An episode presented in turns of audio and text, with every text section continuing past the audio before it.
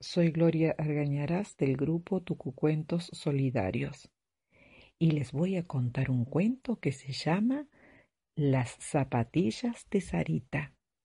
Su autor, Juan Solá. La tarjetita decía a las cinco, pero Sarita llegó a las cuatro porque su mamá la dejó de pasada cuando se fue a tomar el colectivo. Pero como yo ya me había bañado porque había estado toda la siesta jugando a la pelota con mi vecino, nos sentamos debajo del gomero para ver qué hacía mi mamá, que iba y venía por el patio. Ella quería que todo estuviera listo para cuando llegaran mi tía y mis primos.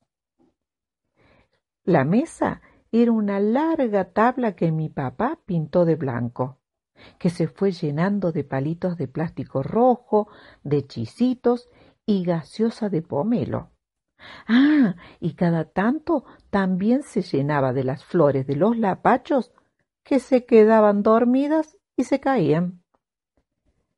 Sarita me hizo reír porque trajo la tarjetita de invitación por si no la dejábamos pasar.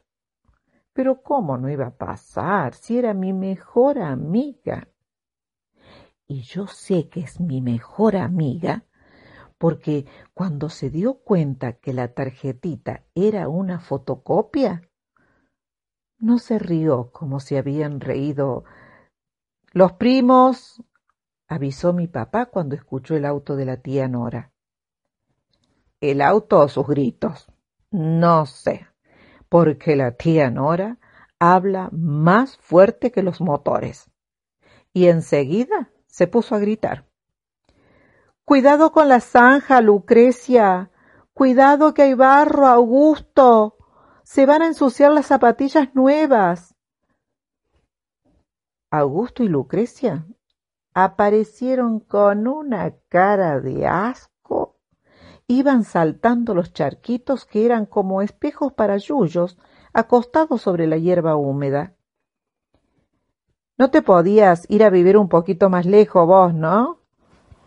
le dijo la tía Nora a mamá.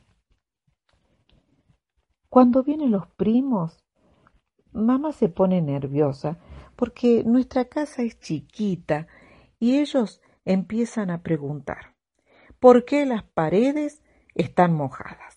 ¿Por qué el techo es de chapas? ¿Por qué la puerta de mi cuarto es una sábana del hombre araña? Pero nunca, nunca miran, por ejemplo, cómo crecen los tomates en la huerta. Ni les importan las flores que cuelgan como globos brillantes de los árboles. No preguntan qué significan las canciones de los pajaritos, ni saludan al ton y a la negrita cuando los reciben moviendo sus colitas.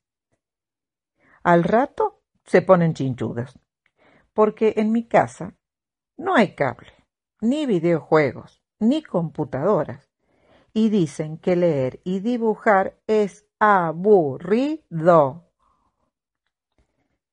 Cuando llegaron todos los chicos, nos paramos alrededor de la tabla a comer lo que había en los platitos y tomar gaseosa. Al rato llegó la negrita, movió la cola, paró las orejas como diciéndome feliz cumpleaños y se me vino encima. Ay, pero con tan mala suerte que en la corrida pisó las zapatillas de mi prima Lucrecia. Nunca la había escuchado gritar con tanta rabia. Lloró, pateó, dijo malas palabras. Yo le grité. Fue sin querer. ¿Para qué? Se dio vuelta, me miró como queriendo comerme. Y me dijo, Claro, vos porque no tenés ni zapatillas. La tía la hizo callar inmediatamente. Yo sé que a la tía le daba vergüenza que a los primos se les escapara lo que ella pensaba en silencio. Y mi papá, que no sabía pedir disculpas, amenazó con la manguera a la negrita y la corrió del patio.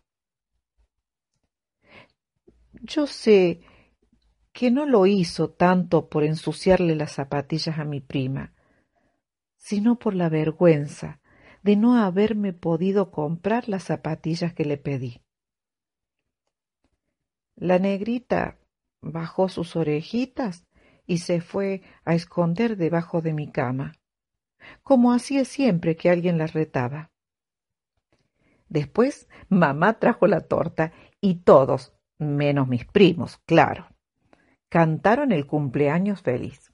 Pedí tres deseos, apagué las velitas y cuando mi mamá estaba por cortar la torta, Sarita gritó Paren, paren, falta mi regalo.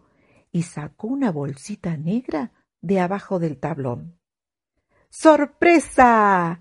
me dijo cuando abrí la bolsita y ¡Ah! unas zapatillas. Estaban buenísimas.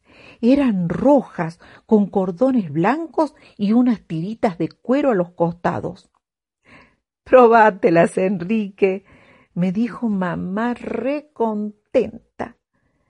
Me quedaban un poquito chicas, pero eran tan cómodas que no me importó. La tía aprovechó para decir gracias por todo, muy rico los chisitos, pero se me hace tarde para ir a misa. Mis primos se fueron saltando atrás de mi tía Nora, que gritaba Cuidado con el barro, cuidado con la zanja. no se dieron cuenta, me dijo Sarita muerta de risa, mientras me mostraba sus pies descalzos, escondidos debajo de la tabla. Hoy nos vimos en la escuela.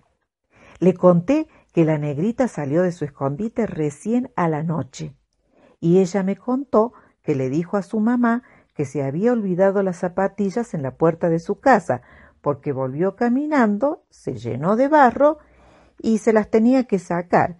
Y bueno, las dejó ahí. Y su mamá le creyó. Y yo le conté que mi mamá dijo que ella era como mi ángel de la guarda.